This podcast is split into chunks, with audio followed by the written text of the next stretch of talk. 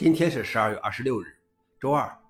本期是另一个中国硬核观察第一千二百二十七期，我是主持人硬核老王。今天观察如下：第一条，谷歌因影响营收，拒绝改变 Play 商店收费模式。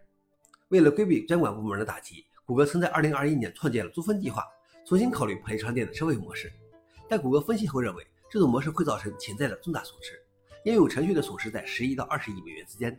游戏的损失在六十亿到九十亿美元之间，在明确了可能导致公司损失数十亿美元后，谷歌放弃了这一提议。消息来源：彭博社。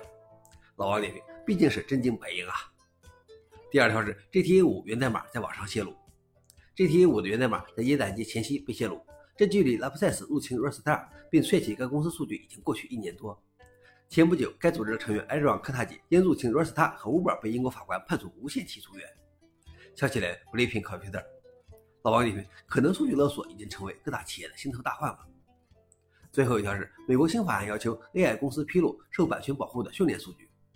两位美国议员提交了一份法案，要求基础模型的创建者披露训练数据的来源，以便版权持有者知道他们的信息被盗用了。制作基础模型的公司被要求报告训练数据的来源，以及在推理过程中如何保留数据，描述模型的局限性或风险。模型如何与 NIST 计划中的人工智能风险管理框架和可能制定的任何其他联邦标准保持一致，并提供用于训练和运行模型的计算能力信息。消息来源：Word。老王点评：看起来是应该的，但是这推高的 AI 训练成本最终转嫁到了使用者身上。以上就是今天的硬核观察。想了解视频的详情，请访问随后链接。谢谢大家，我们明天见。